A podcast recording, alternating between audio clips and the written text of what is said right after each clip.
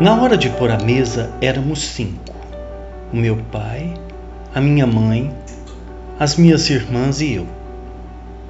Depois, a minha irmã mais velha casou-se. Depois, a minha irmã mais nova casou-se. Depois, o meu pai morreu. Hoje, na hora de pôr a mesa, somos cinco, menos a minha irmã mais velha, que está na casa dela, menos a minha irmã mais nova, que está na casa dela, menos o meu pai, menos a minha mãe viúva.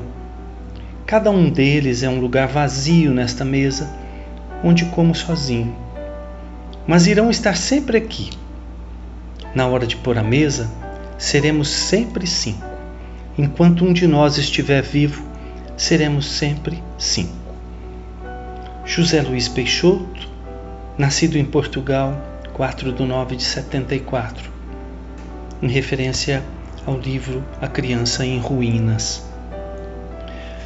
Dia 3 de março de 2020, fizemos a abertura da temporada 8, episódio 1, do projeto Educação para a Morte presencialmente na Escola Galdino de Castro, em Cajuru. E desde então, suspenso até que os riscos da pandemia passem e possamos novamente nos reencontrar. O tema da vez: sobreviver com poesia. Então, a professora Ana Cláudia Quintana Arantes, por vídeo, fez a leitura dessa poesia. Confesso que me emocionei no primeiro contato, tanto com a poesia quanto com o poeta português, com as reflexões sensíveis sobre ausências. Estas ausências só podem ser sentidas por alguém que tenha sido importante. Quero dizer que faz falta e que sempre será lembrado. Eu sou Antônio Peçanha, um jovem há mais tempo, com 63 anos de idade, que me oportunizam acumular perdas e ausências.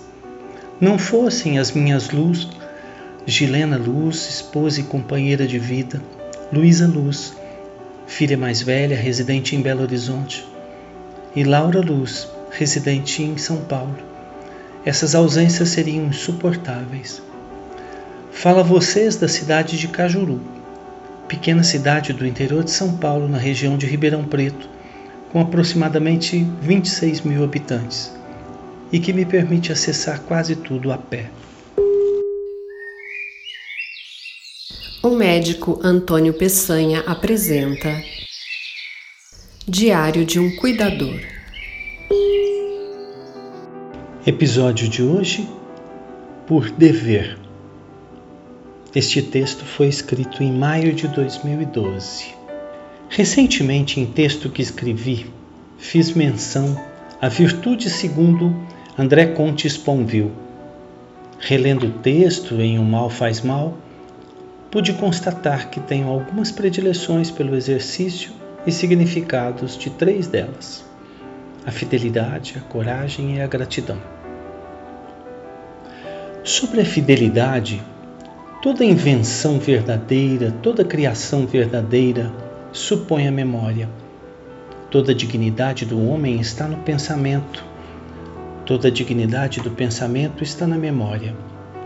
O homem só é espírito pela memória, só é humano pela fidelidade. A infidelidade supõe a memória. Como a fidelidade é virtude da memória, assim a infidelidade é a sua falta. A ciência progride e esquece. A filosofia medita e se lembra. Aliás, o que é filosofia senão uma fidelidade extrema ao pensamento? A fidelidade está no princípio de toda moral. Não há moral que não seja fiel. Fidelidade é amor fiel e fiel antes de mais nada ao amor. A cada um, ou antes, a cada casal. A verdade é valor mais elevado. Sobre a coragem. A coragem força o respeito. Como virtude, a coragem supõe sempre uma forma de desinteresse, de altruísmo ou de generosidade. Essa coragem não é a ausência do medo, é a capacidade de superá-lo quando ele existe por uma vontade mais forte e mais generosa. Toda razão é universal, toda coragem singular. Toda razão é anônima, toda coragem pessoal. Mas a coragem está no desejo, não na razão, no esforço, não no ditame. Trata-se sempre de preservar em seu ser. É o que Eloar chamará de o duro desejo de durar, e toda coragem é feita de vontade. A ousadia, ainda que extrema, só é assim virtuosa se temperada pela prudência. O medo contribui para ela, a razão a provê. Todas as virtudes se relacionam e todas se relacionam com a coragem. Sobre a gratidão, é a mais agradável das virtudes e o mais virtuoso dos prazeres. Agradecer é dar, ser grato é dividir. Tudo que é belo é tão difícil quanto raro. Gratidão não anula o luto, consuma-o. Que horrível ele ter morrido. Que bom ele ter vivido.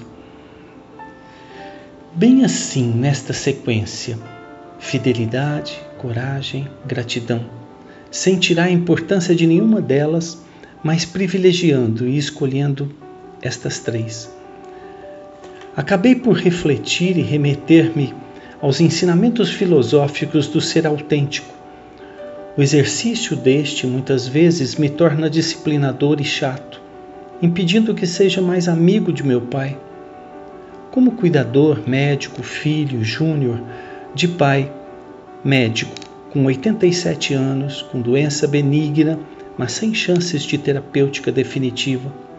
Muitas vezes tenho que tomar atitudes politicamente incorretas para conseguir resultados práticos que tragam a ele estabilidade e principalmente despreocupação.